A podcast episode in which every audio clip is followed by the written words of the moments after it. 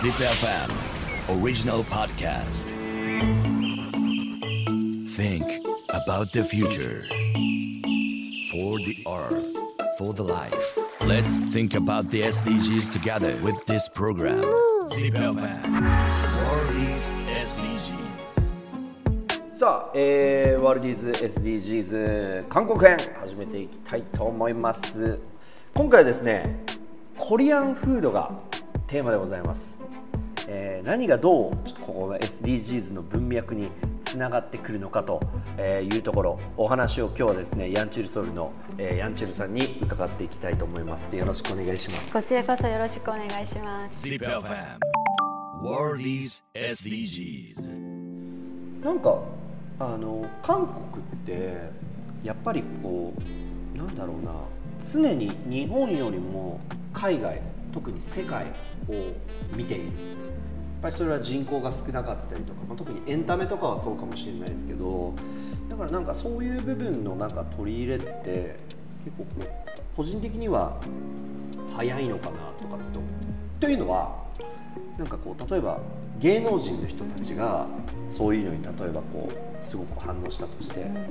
SNS とかで例えば上げるとすごく影響力があったりとか。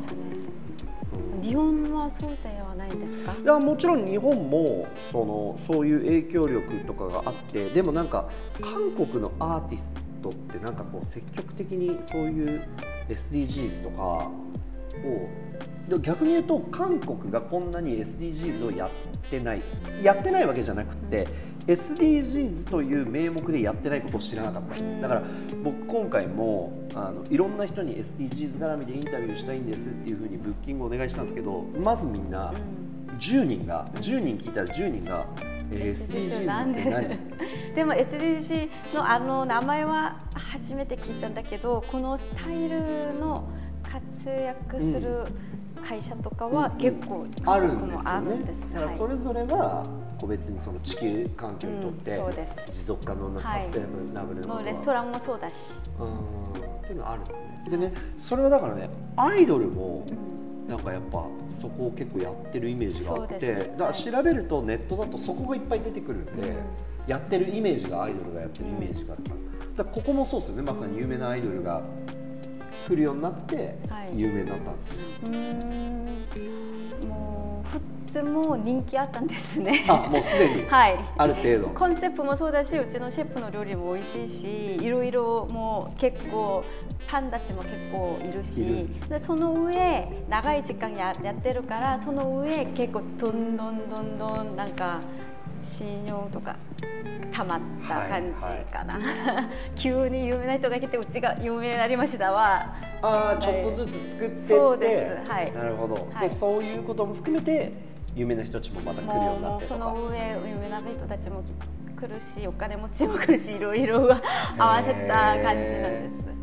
あの僕がねさっき聞いた話だとあのブラックピンクでしたっけ？そうです。のメンバーの子たちが来てで SNS とかにあげ？あげないです。あげないんだ、はい。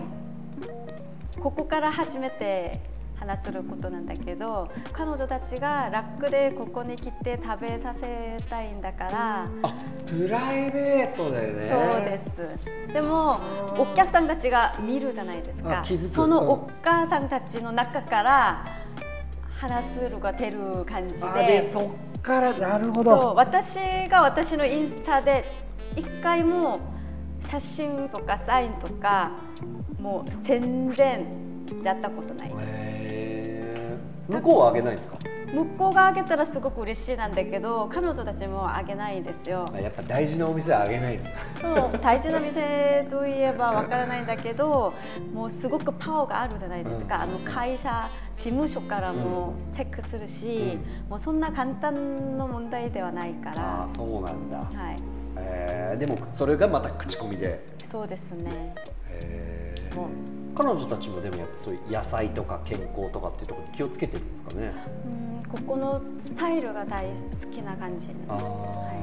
そうか。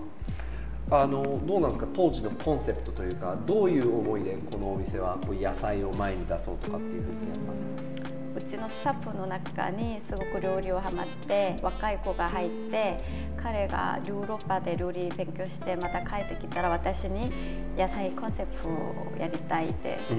聞いたら、え私もすごくいいコンセプトだと思ったし、うん和食日本家庭料理する時も健康が大事だったんだから、もうこの野菜コンセプトもすごいいいだと思って、でもピーガンとかベジタリアンレストランはしたくないと思ったんうです、んうん。ただフォーカスは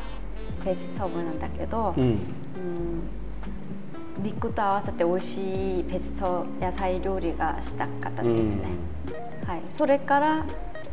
昼は野菜クラスをやろうと思ってうん。やってみたらみんな好きになってくれてもう今まで来ることができました、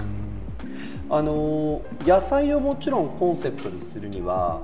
いい野菜が入らなければそうですれはなかなか難しいと思う、はい。韓国の野菜とかってどどうなんですか？全然ちょっと知識がないので。韓国昔は市場のシステムがグラムでやったからグラムではい。育てる難しくない野菜？たくさん取れるみたいな。そうそうそう、はいはい。そんな感じ野菜がうん。一般的にあるんだけど、うん。最近は個人的なパンでうん。パーマたちがもういろいろ野菜外国から持ってきてやってみたりとか、うん。うん。シェフたちといろいろ話してやろう感じも増えて今は新鮮で美味しくてちょっと不思議な形の野菜とかもいっぱい手に入ることができました。そっかだから全部何でもそのビジネスの仕組みから降りてくるから昔昔は大量に作ってで大量に、えー、と市場に卸した方がおっしゃったようにグラムで儲けられるから、はい。味がとか、はい環境がとか考えずにとりあえずたくさん作れ。っはい、て感じだ、はい。ほら逆に僕たちが行くよく目に触れる韓国料理とかっていわゆるそのまさに食堂みたいなところに行ったら大体見るのはやっぱキムチ白菜ですね。はい。で大根でしょ、はい。えーでもやしうん。ナムル、はい。であとわかめとかも見ることがあって